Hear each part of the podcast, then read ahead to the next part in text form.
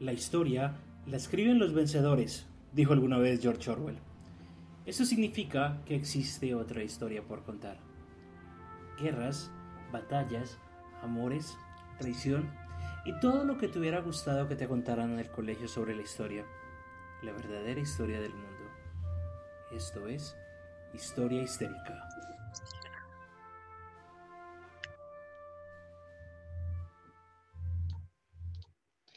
Buenos días, buenas tardes, buenas noches, dependiendo de cuándo y dónde nos estén escuchando. Bienvenidos a Historia Histórica, un podcast donde dos amigos te hablarán de hechos históricos como te habría gustado que te lo contaran en el colegio. Yo soy Juanse, me pueden encontrar en Twitter como Calavera Barbada y en Instagram como Calavera Rayita Piso Barbada. Recuerden también que este podcast nos pueden buscar como Historia Histérica en Instagram y en Twitter también estamos como Historia Histérica. Y hoy está conmigo Línea, la Valquiria del Valhalla. Lina, ¿cómo estás? Hola, hola, buenos días, buenas tardes, buenas noches, dependiendo también de la hora en que nos vean. ¿Cómo están? ¿Cómo se encuentran? en el capítulo anterior no los pude acompañar, tuve unos pequeñitos problemitas, pero ya estamos aquí otra vez ready. ¿Cómo vas, Juanse? Bien, bien. ¿Qué cuentas de la vida? Ansioso, ansioso, porque medio me comentaste de qué íbamos a hablar hoy y realmente no sé nada. Tengo dos cositas que puedo aportar al tema de hoy, entonces vinimos fue, fue a aprender.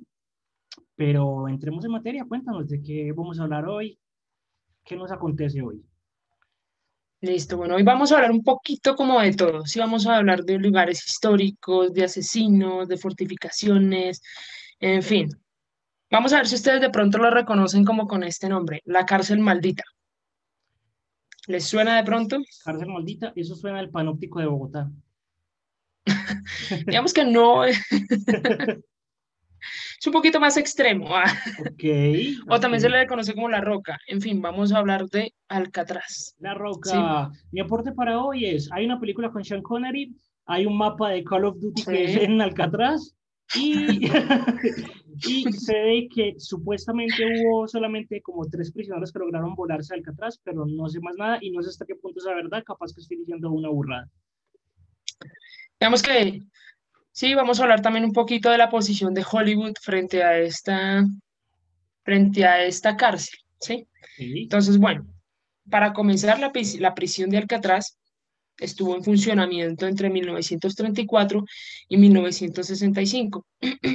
Pasaron por, por ella un total de 1.576 presos, ¿sí? O sea, por el tiempo y además porque efectivamente como era una cárcel de alta seguridad, pues los presos no eran muchos. Sí, eran relativamente Si te das cuenta. 1.500 presos También, en 30 años no es mucho. Exactamente, ¿no? Y ahorita te voy a contar más o menos cómo ha sido la división, pues porque como eran los presos, albergaban los precios más terribles, temibles, mejor dicho, los gángsters de Estados Unidos, entonces yo creo que lo hacían más que todo por evitar aglomeraciones, ¿sí? Y por evitar motines. Entonces, bueno, pasaron 1.576 presos por Alcatraz, 90 oficiales y 4 alcaides. Los alcaides son como los que mandan en, las prisiones, ¿sí? Se dice que hubo 14 intentos de fuga, pero, pero, todavía está en el pero, uno solo es el que tuvo éxito. Ok. ¿Y por qué? Porque resulta que Alcatraz está ubicado en un punto estratégico de California, está ubicado en San Francisco. ¿Sí? Y se dice que ahí donde está ubicada la isla de Alcatraz, eh, primero, las corrientes son muy fuertes, las corrientes marítimas, y segundo, supuestamente hay tiburones alrededor. Entonces, por eso, se ¿Es mar o es río? ¿Es en la costa? no, eso es mar. Eso es mar, ok. Eso es mar, sí. Sí, sí, sí. Sí, de hecho, cuando tú tengas la oportunidad de ir a San Francisco, cuando llegues allá al puerto, y lo digo porque yo ya lo, he visto, eh, están los tours para ir a Alcatraz a visitar, a visitar algunas celdas. Entonces eso es todo un tour, mejor dicho. Incluso es, es muy peculiar porque en el puerto, sabes que yo fui, vendían incluso pijamas así tipo de prisioneros. Tal cual, o sea, las rayitas rojas, las rayitas negras, blancas, pijamas para los bebés lo mismo, así, tal cual, o sea, hicieron de, hicieron de, algo realmente eh, fuerte en temas policiales, ¿sí? Un, o sea, todo un comercio, porque ahorita eso creo que es un, un museo también. Pues digamos que la vez que yo fui, yo no, yo no, no fui como tal a la isla, ¿sí? Pues porque además estaba muy chiquita también. Tenía como unos 12 años, si no estoy mal. Entonces, bueno, Ni, ni tanto. sin embargo, consciente. pues sí, sí, pero digamos que menor de edad. Bueno, está bien. Ok, sí. Digamos que resulta, pasa y acontece que muchas personas creen que Alcatraz comenzó siendo una cárcel. Y no, Alcatraz no comenzó siendo una cárcel, ¿sí? Alcatraz primero pasó a ser parte de Estados Unidos en 1847 cuando Estados Unidos se la compró a México. Porque Alcatraz, bueno, la isla comenzó siendo de México, ¿sí? Entonces se la compraron, ¿por qué? Porque Alcatraz es un punto estratégico. Es un punto estratégico. En ese momento Estados Unidos estaba sufriendo muchos eh, golpes militares por la costa de California, específicamente por la costa ahí de San Francisco, ¿sí? Entonces ese era un punto estratégico. Y además de que es considerado históricamente como el primer faro de California, Alcatraz. Wow. Entonces, bueno, empezando por ahí, ¿sí? Y no comenzó siendo una cárcel como tal, comenzó siendo una fortificación militar, ¿sí?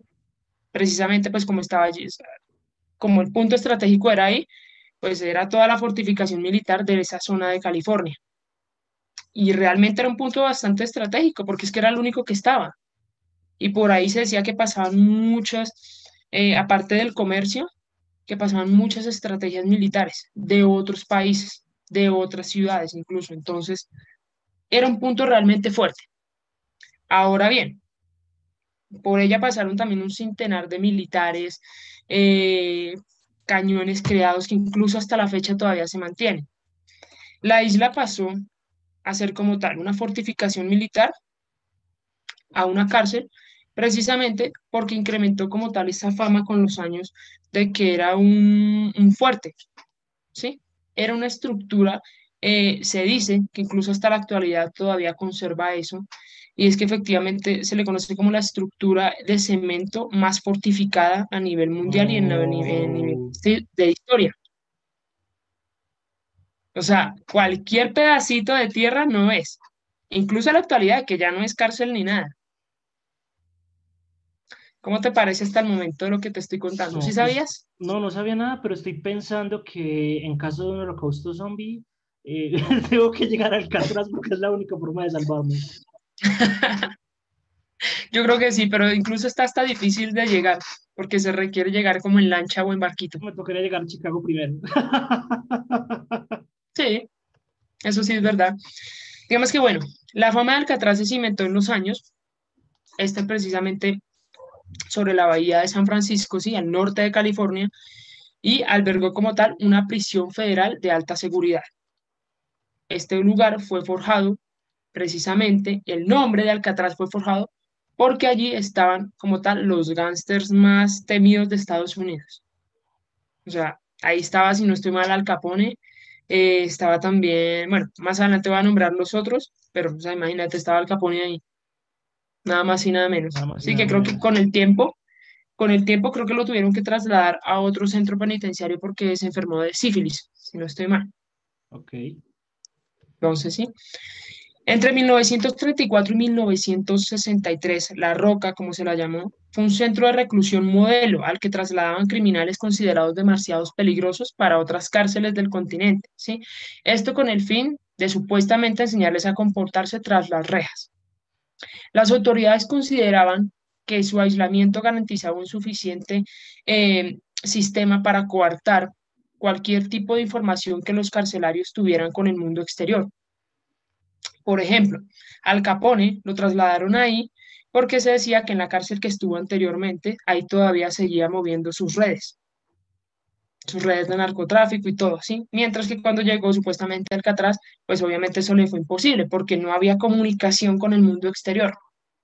Entonces, se dice que las posibilidades de que los presos llegaran a como tal a tierra firme, o sea, a la costa, ¿sí? Era realmente imposible. ¿Por qué?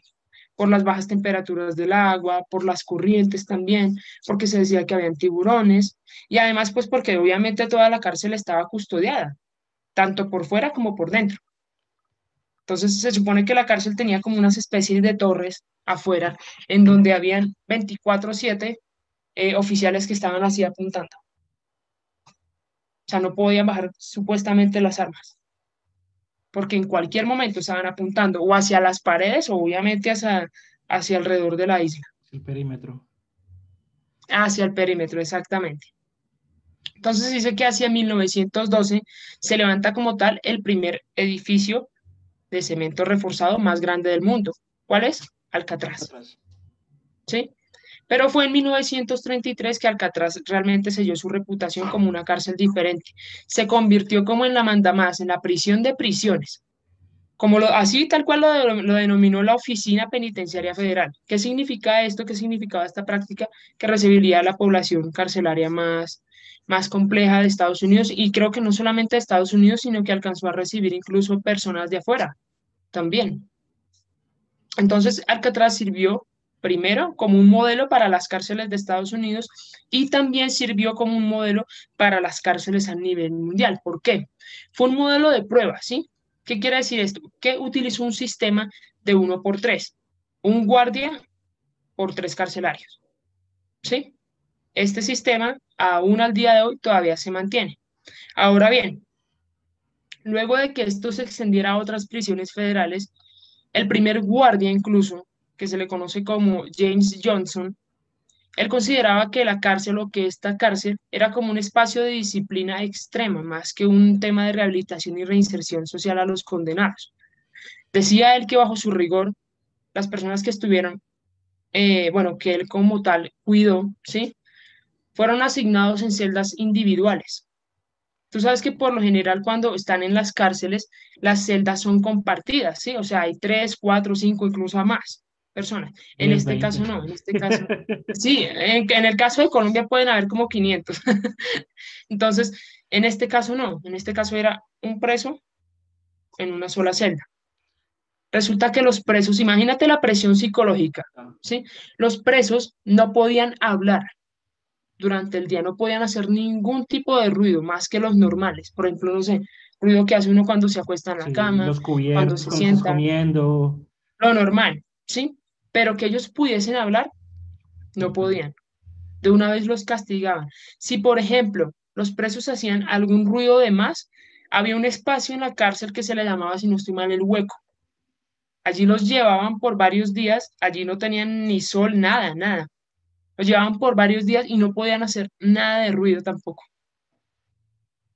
O sea, imagínate esa presión psicológica. muy loco eso, pero entonces también quiero pensar cómo era el hueco, porque pues yo estoy en una celda y ya de por sí yo estoy aislado y estoy solo. Tengo cierto contacto social de vista, pero estoy aislado y estoy solo.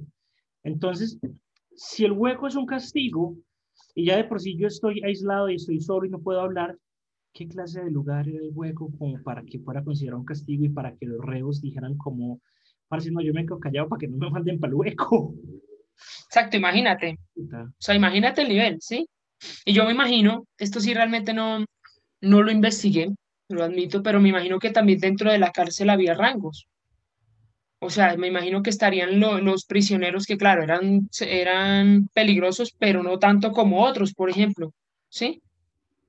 pero también debía haber una guerra de egos muy fuerte adentro, porque si era lo peor de lo peor de lo peor, ellos se jactan como de ser lo peor de lo peor de lo peor. Entonces... Pero si no les permitían ni siquiera salir de sus celdas, es que era una cosa tenaz. Por ejemplo, mira, aquí en lo que yo investigué, él decía que el confinamiento, lo que yo te decía al principio, este tipo de confinamiento evitaba complots y confabulaciones. Igual los hubo, porque si hubo intentos de fugas, porque hubo complots. Creo que tenían, eran unos espacios muy limitados en la semana para poder salir de las celdas, eso sí, pero no era como, por ejemplo, que no sé, en las mañanas pueden salir una hora o en las tardes pueden salir una hora, ¿sí? No, era muy restringido el tema. Entonces, se decía que la peor de las reglas en vigor, según se recogen experiencias de los habitantes, era la del guardar extremo silencio. ¿sí? Los reclusos solo podían conversar durante los recreos los fines de semana, imagínate, o sea, uno pasaba cinco días, seis días totalmente en silencio, sin hablar con nadie, nada, nada, nada, solamente e, esa hora del recreo, los fines de semana, ¿sí? Y aquellos que mostraban mala conducta eran enviados ya, al llamado agujero. Y este era un espacio subterráneo en el que eran castigados y podían pasar semanas enteras. No, pero Imagínate. Se me viene otra cosa a la cabeza y es conociendo a los reos y conociendo cómo son de creativos, se tuvieron también que haber creado muchos medios de comunicación y muchos lenguajes alternativos para ellos poder hablar entre ellos, porque si no estarían locos. Yo estaba pensando exactamente lo mismo. Cosas no verbales, palabras, algo muy mara salvatrucha que empezaron a hablar con las manos para no hacer ruido, no sé, se me ocurre. Posiblemente, sí. Algo como, por ejemplo, sí, no. ¿Sí me entiendes? O sea, la palmada una, sí, por ejemplo. Por ejemplo. Ah, bueno, pues sí. Entonces podría ser, no sé, como algo. Algo con el cuerpo. De, ahí salió el, el, del chavo con el dedito índice pegándole. Sí, eso es verdad. Entonces, mira, según la Oficina Federal de Prisiones de los Estados Unidos, la población carcelaria en Alcatraz se mantuvo siempre debajo de la capacidad máxima del recinto, precisamente pues con el fin de evitar este tipo de aglomeraciones, ¿sí? Se decía que en promedio albergaba entre 200, de 260 a 275 personas. Ahora bien, ¿esto qué quiere decir? Apenas 1% total como tal de toda la, reclusión federal, ¿sí? de toda la capacidad. Pero, digamos que fueron los personajes tras las rejas los que ayudaron a cimentar efectivamente la, la historia de Alcatraz, las leyendas, ¿sí? Grandes nombres de crímenes organizados, mejor dicho, y que incluso hicieron parte de la Gran Depresión. El más conocido, efectivamente, fue Al Capone, Alfonso Al Capone, ¿sí? El contrabandista líder, pues, de una de las sectas, por decirlo así, de una de las organizaciones criminales más importantes de Chicago. Sí, creo que él era en Chicago, ¿no? Sí, si no estoy mal. donde tengo entendido, él era de ascendencia italiana. Eh, Efectivamente. Hizo parte de la mafia italiana y consolidó todo el imperio en la época de la prohibición de Estados Unidos con el tema del contrabando de droga, de, alcohol y de tabaco. Porque ni siquiera es que fuera narcotraficante, era contrabandista de tabaco y de, y de alcohol. Hasta donde tengo entendido. Capaz que si estoy diciendo una borrada, si una borrada, me dejan los comentarios. Juan, eso no es así. Haz una investigación de Al Capone y la haremos. Si no nos vayan a dar duro, nosotros no somos historiadores, somos fanáticos de la historia. Cabe recalcar. sí, sí, sí. Sí, cabe aclarar eso. Entonces, se dice que Capone fue enviado como tal a Alcatraz porque según las autoridades, pues en su reclusión previa, siquiera fue, creo que fue en Atlanta, si no estoy mal, todavía seguía pues con todos sus movimientos. Entonces, al llegar al Alcatraz, pues efectivamente esos movimientos se cortaron. Igual creo que él duró aproximadamente cuatro años allí, porque después de esos cuatro años, si no estoy mal, lo trasladaron fue a otro centro por el tema del sífilis, de la sífilis, perdón. sífilis. Este personaje que te voy a nombrar es muy curioso. De hecho, con respecto a él se han hecho incluso películas, libros, todo. Y también perteneció como tal a Alcatraz. Robert Stroh. No me suena. Este señor fue condenado por asesinato y lo apodaban el pájaro de Alcatraz. ¿Por qué lo apodaban así? Porque es que resulta que él tenía una afición por las aves. la historia de él es un poco peculiar, de hecho, ¿sí? Él había tenido eh, otro confinamiento, obviamente, en Kansas. Y allí él también digamos que el tipo de confinamiento no era tan extremo como en Alcatraz, pero igual estaban también bajo un rigor. Y él lo que hizo fue que empezó a estudiar las aves, a familiarizarse con las aves. Entonces, él incluso desde su desconocimiento realizó muchas investigaciones con el tema de las aves. Cuando él llegó a Alcatraz, obviamente las aves pues no, no las tenían permitidas ahí, pero él empezó a, a escribir todo a redactar todo lo que sabía de las aves, todo, todo, todo, todo, o sea, sistema nervioso, todo, todo, todo. Mejor dicho, se puede decir que fue eh, una de las primeras personas que efectivamente estudió a estos animales desde su desconocimiento total, ¿sí? Y de él hay libros, hay películas, mejor dicho, se ha creado toda una biografía con respecto a él. Es más, se dice que cuando él falleció, él dejó manuscritos incluso con temas de otorrinolar, otorrinolaringología. Todo eso lo hizo mientras estaba en su celda de Alcatraz. Imagínate, o sea, imagínate el nivel. Como no podían hacer, no podían hablar con nadie, el tipo se sentaba en las tardes o se sentaba todos los días a escribir, a escribir, a escribir los descubrimientos que él hacía a través de los pájaros, a escribir y a leer, y a escribir y a leer. Y todo eso, él dejó todos esos manuscritos.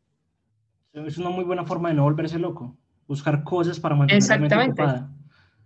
en, la época actual, en la época actual, el Manu hubiera creado un podcast de pájaros. Sería como nosotros, pero versión pájaros. Exacto. Entonces, imagínate lo que puede hacer el tema de la soledad. Él creo que falleció, eh, ya fue por un infarto, si no estoy mal, a los 70 años. Y él estaba ahí porque efectivamente, pues también, o sea, una, una palomita no era, ¿sí? Sí, obvio. Él, él asesinó a varios policías, si no estoy mal. Entonces, palomita, palomita no era. Se salvó de varios, de varios que de varias condenas de muerte también. Pero, o sea, supo aprovechar ese tiempo para algo bueno. Yo te recomiendo que veas la película de él, es bastante interesante. El pájaro de Alcatraz, si lo encuentras. Es bastante chévere. Y si te fijas, no es un personaje como tal tan histórico, pues digo, del nivel de Al Capone, ¿sí? Pero, pero fíjate. Y también había un señor llamado Alvin. Pero te puedo hacer una correccióncita chiquita. Porque Cuéntame. Creo que, a los pájaros les dicen es ornitólogos, no otorrinolaringólogos. Eso, sí, sí, sí, sí, sí. Sí, sí, sí. Aquí me acabé. Esa parte la omitimos. Esa parte la omitimos. Esa parte me la cortas y me hace el favor. Sí, porque aquí lo acabé de leer. Yo miércoles, ¿cómo lo, lo corrijo? Listo, sigamos. Sí, sí, sí.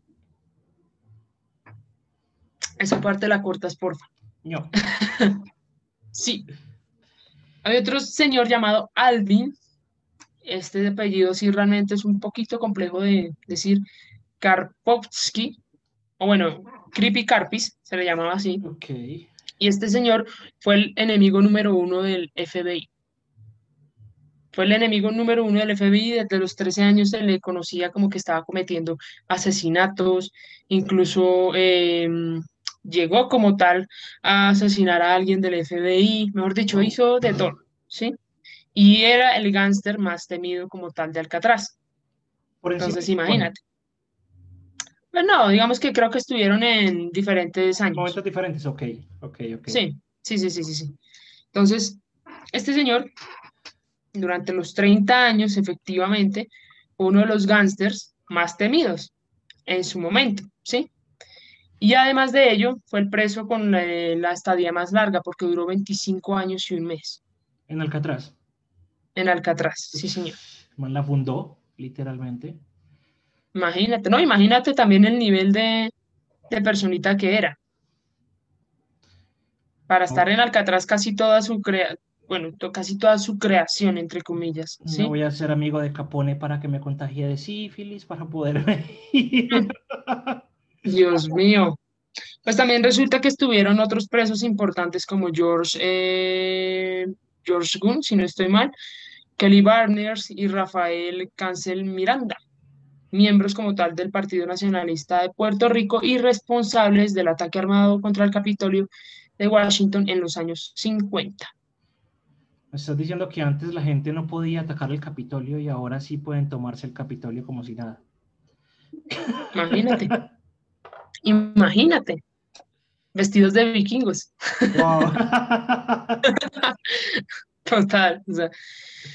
bueno, aquí ya voy a comentar los eh, grandes escapes, grandes escapes entre muchas comillas porque todavía no están comprobados, ¿sí? Y también escapes frustrados.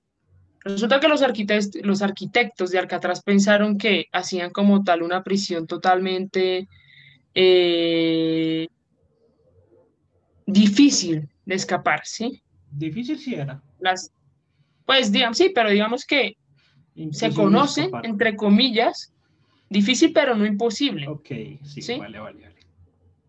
Tenían cercas electrificadas, alambres de púas, torretas con custodios armados, pero nada impidió que efectivamente decenas de reclusos intentaran la huida. Según los registros oficiales, dan cuenta que se intentaron 14 intentos de fuga, ¿sí? Durante toda la década, durante, durante las tres décadas, perdón. Esto involucraron 36 personas, 23 de ellos fueron recapturados, 6 murieron a bala durante la fuga y otros 2 ahogados. Pero otros 5 que jamás fueron hallados, ¿sí? Las autoridades los catalogan como desaparecidos. Y aunque dentro de los más escépticos como tal, eh, se podría decir que solamente uno tuvo ese éxito de fuga, ¿sí? Se dice que las primeras fugas fueron orquestadas como tal en 1936. ¿Sí? ¿Estamos bien de, fechas? Sí, sí, estoy acá. Dos años después, dos años después de la inauguración de La Roca, ¿sí? Como prisión federal. Y fue un intento muy rústico. Y fue un intento muy desesperado, de hecho. Un señor llamado Joe Bowers decidió escalar la pared del presidio. Del presidio, perdón. Escalarla. O sea, obviamente fue una fuga muy estúpida, ¿sí? Porque al primer intento lo balearon. Preso araña, preso araña, yo me escapo. O sea, lo balearon al primer intento, entonces ese se le conoce como el primer intento de fuga. Lo cual fue muy, o sea, ahorita nosotros lo pensamos de esta manera, pero imagínate también el desespero. exacto, ¿qué tan desesperado pudo estar el man para decir como no? Yo, es, en, su, en su cabeza era como, yo me puedo escapar de Alcatraz escalando la pared, cuando detrás de la pared solamente hay agua tan bonito. Cosita. Yo creo que es ese tema de desesperación. Sí. Uno, imagínate estar días encerrado sin poder hablar, estar con una presión psicológica también.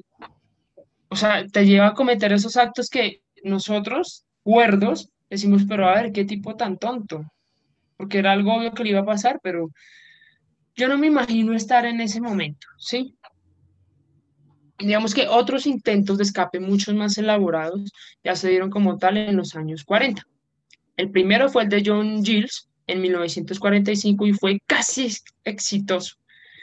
Este señor lo que hizo fue que a través, con ropas militares y documentos falsificados logró abordar la embarcación militar y llegar como tal pues a la costa, ¿sí? Pero en un último momento las autoridades notaron que el uniforme de él era diferente al de los demás y efectivamente procedieron a detenerlo. Mancoro no, pero lo pillaron por la ropa. Al último momento. Al último. Yo creo que ya el tipo estaba, o sea, estaba en el barco y aquí estaba ya el muelle. Me imagino que fue así.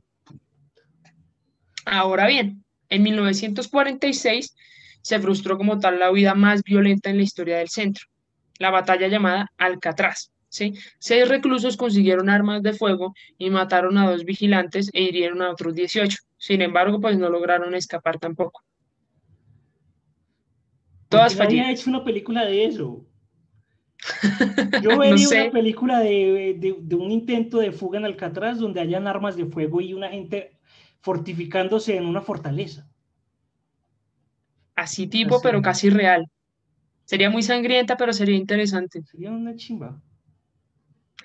Y resulta que los dos últimos intentos tuvieron lugar en 1962 y fueron los que sellaron como tal ya el cierre de Alcatraz, ¿sí? Los reclusos Frank Morris y Jones Englin huyeron sin dejar rastros, salvo algunas pertenencias como tal halladas pues en sus celdas, me imagino, ¿sí? O cercanas al, al muelle. Pero fueron registros de los informes como presuntamente ahogados. Nunca se supo nada de ellos, no se sabe si se ahogaron y se los llevó el mar.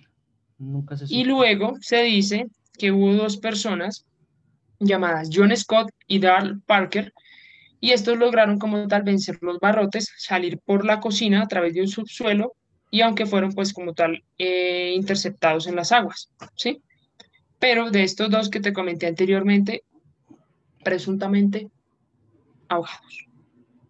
Pero no, hay registros históricos, no hay una carta a la policía. Nada, nada, nada, nada, nada, no quedó supuestamente nada. Y es más, esto todavía es un tema de estudio, ¿sí? Porque hay unas personas que dicen que no, que solamente hubo una persona que se salvó, otros dicen que tres, otros, o sea, si te das cuenta y si tú lees un poco sobre la historia de Alcatraz, te vas a dar cuenta que de las investigaciones en esa precisa parte hay muchas incongruencias. Porque unos dicen que esto, otros dicen que lo otro, otros dicen que lo otro. Es que yo creo que ni siquiera el FBI sabe. Bien con certeza ese tema. Bueno, porque yo sí me acuerdo mucho es de un capítulo de Mythbusters donde replicaron la fuga de Alcatraz con lo que supuestamente ellos tenían, porque de la que yo me acuerdo que supuestamente fue exitosa, lo que yo tengo entendido es que hicieron una barca con, eh, con impermeables. Hicieron como una barca con impermeables, entonces ellos casi que hicieron como toda la, la reconstrucción de cómo sería una fuga de Alcatraz utilizando lo que las personas podrían utilizar en aquella época y eh, ellos, ellos lograron demostrar que sí era posible, pero no era fácil. Entonces ellos dijeron como el mito no es, no podemos decir que es verdadero, pero es posible. O sea que hay posibilidades de que alguien haya logrado escapar de la roca.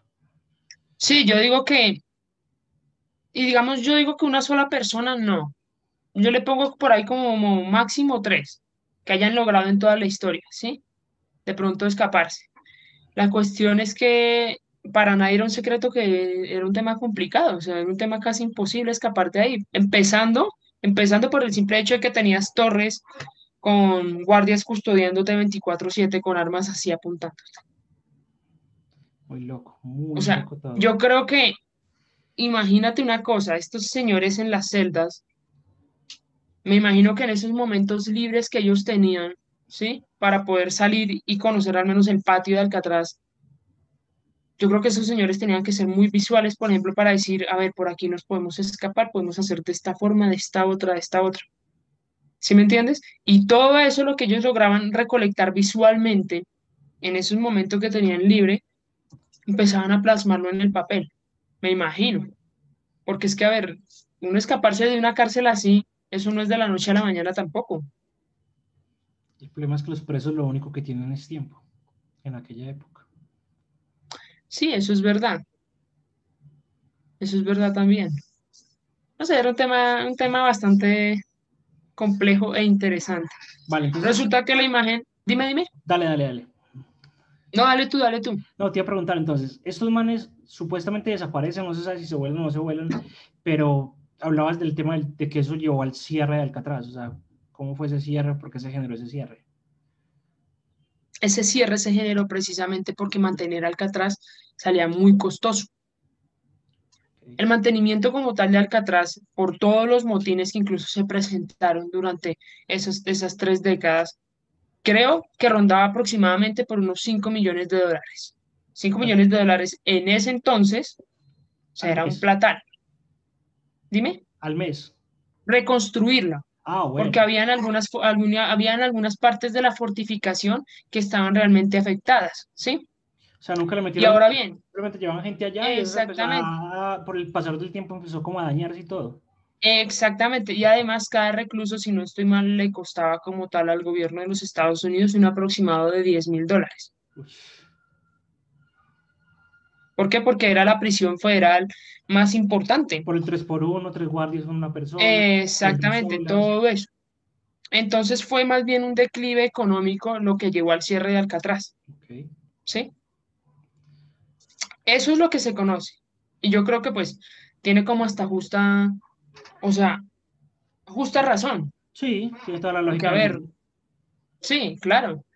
A ver, mantener un preso de 10 mil dólares, uno solo, primero ahí es donde nos lleva a pensar, ah, ok, entonces por eso es que ellos también, o sea, solamente ocupaban incluso el 1% de toda la cárcel, 263 personas aproximadamente.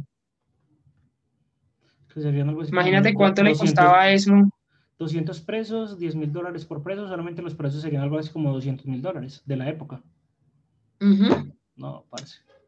De la época, exactamente y habían, lo que te decía, había unas partes de la fortificación que estaban ya pues realmente deterioradas por todo lo que había pasado. Y esto se dice que efectivamente costaba un aproximado de 5 millones de dólares reponer. ¿Qué le salía más barato? No, ya por otro lado. Realmente. Sí, total. Eso es verdad. Entonces, bueno, aquí ya te voy a hablar como tal de la representación de Hollywood, lo que ha hecho en Alcatraz. Digamos que la representación ha sido similar, pero te recuerdo que Hollywood es entretenimiento. Exactamente. ¿sí? No son siempre fieles a los hechos recogidos. De hecho, Hollywood ha sacado películas con respecto al hombre de pájaro, por ejemplo, ¿sí? Y no han contado realmente parte de la realidad de lo que él, de lo que él vivió. Por ejemplo, él se dice que se fue a los 13 años de su casa y convivió con una prostituta. Entonces, eso creo que no lo cuenta Hollywood por ahora. No, sé, no estoy mal. Exactamente. O digamos que les, les conviene más es exagerar el tema de las cosas, ¿sí? Por ejemplo, se dice, dime. Y romantizar las cosas. Y romantizar las cosas, exactamente. Por ejemplo, dice que la representación de Alcatraz en el imaginario popular ha sido totalmente alimentada pues, por Hollywood.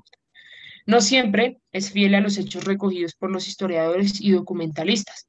Alcatraz no fue la prisión maldita de los Estados Unidos que muchos libros y muchas películas relatan. De hecho, muchos prisioneros consideraban que las altas condiciones de vida, por ejemplo, como tener celdas individuales, eran, una, eran un lujo a comparación de otras, de otras prisiones en las que ya habían estado, en donde efectivamente les tocaba compartir con tres, con cuatro personas al mismo tiempo. Eso no lo cuenta como tal Hollywood, que algunos prisioneros pensaban que esto era más un lujo, ¿sí? El hecho de compartir tu propia celda, por ejemplo. Una de las películas más reconocidas, o bueno, una de las producciones más reconocidas es El escape de Alcatraz en 1979. Se dice que en esta supuestamente cuenta como tal el aglutina, el, el ¿qué, ¿cómo es que se dice? Aglutinamiento, no, el... Hacinamiento. El motín. Ok.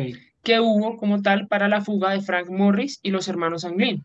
La película sugiere que tuvieron éxito, pero que efectivamente no se acerca a lo que es la realidad. A lo que fue el motín.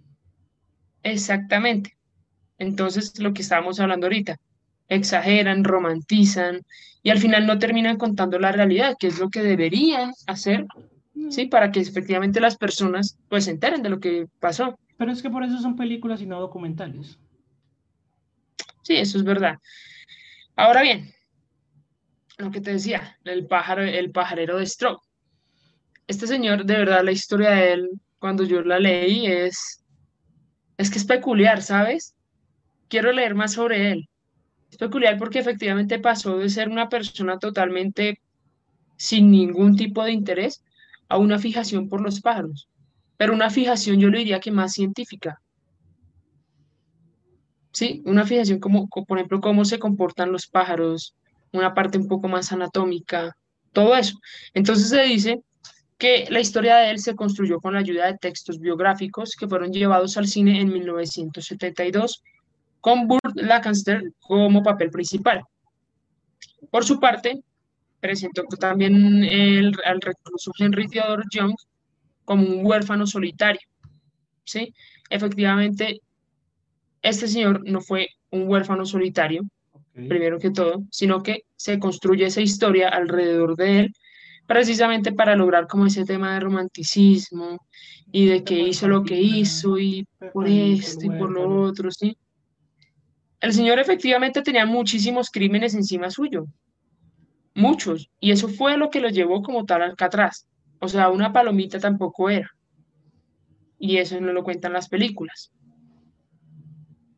Esa es la posición como tal de, Hollywood frente a Alcatraz. Ahora bien, la más reciente, que fue en 1966, bueno, una de las más recientes, se dio como tal una historia en, en ¿qué? En Alcatraz. Y también eh, se han hecho videojuegos con respecto al nombre. La última serie que se dio en Alcatraz o que se dio más bien en base a Alcatraz fue por allá en el 2012 llamada Alcatraz, ¿sí? Y eh, efectivamente la serie no continúa pues porque su primera temporada no dio lo que esperaba. Entonces, para hacerte un resumen de la posición de Hollywood con respecto a Alcatraz, muchas historias romantizadas, muchas historias contadas desde, una versión totalmente equivocada, donde efectivamente romantizan, entre comillas, al, al preso, cuando deberíamos contar también la realidad, y es porque esas personas estaban ahí. Siempre tratando como de sacarle el limpio y ponerle buena cara a los criminales.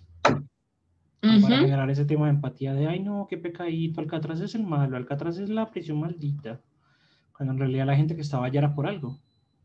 Exactamente, o sea, Alcatraz no era una prisión maldita, era una fortificación, claro, pero como yo te decía al principio, los que forjaron ese carácter de Alcatraz eran los prisioneros, los que estaban ahí. Obvio. ¿Sí?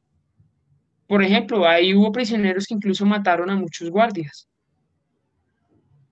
Entonces, imagínate, y a pesar de toda la seguridad, de todo lo que había ahí en ese entonces, imagínate Alcatraz actualmente, con toda la seguridad que ahora tenemos, con cámaras, con muchas más armas, mejor dicho.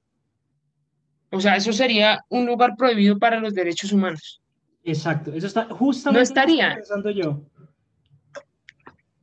Es más, no está, digamos, digamos, pongámoslo en el hipotético caso de que se pudiera, ¿sí?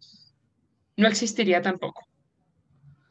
O sea, además de que es que la, mente criminal para crear eh, presión psicológica es, mejor dicho, número uno. Total. Con ese hecho de que tú no puedas, no puedas hablar con las personas durante una semana. Uf. Imagínate. Pero bueno, resulta que la historia de Alcatraz no termina ahí. Ahora viene como tal la parte indígena, ¿sí? Resulta que junto con los intentos de fuga, los costos operativos de Alcatraz, que era lo que te estaba contando ahorita, se dio el cierre en 1963. El Departamento de Justicia calculó que se necesitaban una inversión de 5 millones de dólares para reparar las instalaciones erosionadas, pues precisamente por todo, todos los temas de intentos de fugas que se dieron. Y lo que te decía también, cada prisionero le costaba un aproximado de 10 mil dólares. Esto estaba muy por encima de, otros, de otras penitenciarías. Entonces, cerrado. Tras la clausura como tal, la isla no quedaría deshabitada por mucho tiempo. Un grupo de activistas indígenas se reunieron como una organización de aborígenes de todas las tribus y tomaron control del lugar. Se propuso instalar como tal una escuela, un centro cultural y se atribuirían como tal los derechos históricos sobre el peñón, ¿sí? Aproximadamente en el siglo XIX. Y se habían como tal eh, confirmado jefes de tribus, todo eso, pues para que efectivamente lograran como tal toda esta consagración, porque ellos consideraban que incluso eh, esta isla era especial, a pesar de toda la historia que ya tenía. Sin embargo, el proyecto se mantuvo como tal con limitaciones económicas pues especialmente por los altos costos que de verdad o mantenían, ¿sí? Para, para sostener como tal una fortificación como esas. Ya no tuviendo precios ni nada, ya no habían precios ahí ni nada, sino era más por un centro como tal cultural. Entonces, ¿qué fue lo que llegaron? ¿O a qué acuerdo llegaron? Efectivamente, a la isla se le brindó ciertas herramientas eh, si no estoy mal, creo que hubo un incendio también por ahí, entonces eso acabó con una parte. Mejor dicho, se presentaron muchas cosas que efectivamente eh, permitieron que esta como tal, esta aglomeración de tribus indígenas no se reunieran ahí. Fueron muchas cosas. Por eso es que incluso se le conoce al Alcatraz como la isla maldita. Porque es que efectivamente cosa que intentan generar ahí, cosa que se cae. El Alcatraz como tal sigue la estructura, ¿sí? De hecho, hoy, ese es uno de los lugares más visitados de San Francisco. Junto con el Golden Gate, me imagino. Junto con el Golden Gate, claro. La diferencia es que para tú pasar por el Golden Gate es gratis. Tú pasas por ahí por el puente y ya, mientras que para ir a la isla sí necesitas pagar un tour, si no estoy mal.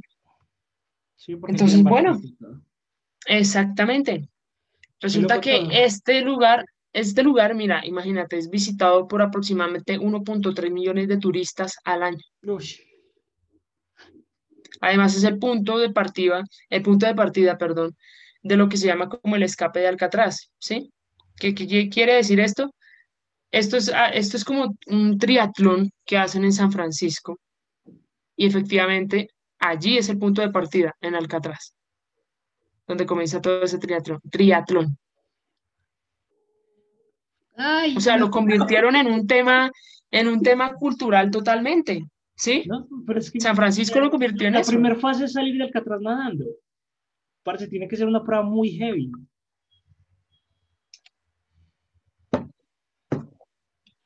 Tiene que ser una prueba En efecto, imagínate. Imagínate. Volvieron toda una cultura. No, y lo que te decía, por ejemplo, yo me acuerdo, ¿sabes qué fui? Te lo juro, no sé cómo estará ahora, yo me imagino que estará más cambiado, ahora más comercio, pero sabes que yo fui, eh, yo me acuerdo que veía la pijama de los papás, así como tipo carcelarios, y las pijamas de los bebecitos, así también las líneas blancas y negras. Yo quiero. Incluso tenían los que los, los letreritos, como de los números, todo, todo, todo. O sea, era muy, muy recreador la época. O sea, hicieron, hicieron de todo eso malo una cultura también. Una cultura del comercio. Ahora bien, pongámonos a mirar, pongámonos a mirar cuánto dinero le genera esto a, más que San Francisco, también cuánto dinero le genera a Estados Unidos. Total. Si no le generara dinero, yo creo que los tendrían cerrado. Sí, total. Y además, además porque hay muchas historias y, y hay muchas cosas que, que, que emergen como tal Alcatraz. De hecho, no sé si tú has visto estos programas donde van los medium, por ejemplo, a ciertas celdas y alimentan como más como ese tema del misterio, ¿sí? Que dicen, por ejemplo, aquí toco esta pared y se siente una energía pesada, por aquí pasó esto, por aquí lo otro. Muchas cosas, muchas, muchas. Es una historia súper interesante. Lo que contamos aquí fue un resumen, prácticamente. Versión resumida, pero no. Sí, Versión muy resumida. Hay, que buscar más y me diste ganas de, de, de, ver la película y buscar sobre el hombre pájaro de Alcatraz. Es chévere, es, es interesante. Hay libros. Hacer una historia de, del hombre pájaro, a ver. No creo que haya tanto material para hacer un episodio completo, pero sí podríamos estar haciendo una historia de, del hombre pájaro. Vale. ¿Algo más por agregar, Lina, con respecto a la historia del Alcatraz? Por el momento no. Ya si hay algo más que agregar, mini historias. Genial. Listo. Muchas gracias por habernos escuchado a todos. Hasta aquí la historia del Alcatraz. Eh, no olviden suscribirse al canal, darle me gusta, dejar comentario, compartirlo con todos sus amigos. Eh, recuerden también que ya estamos en Spotify, estamos en Google Podcast, estamos en Anchor. Muchas, muchas, muchas gracias a todos. Y recuerden que lo bonito de la historia es que nunca se termina.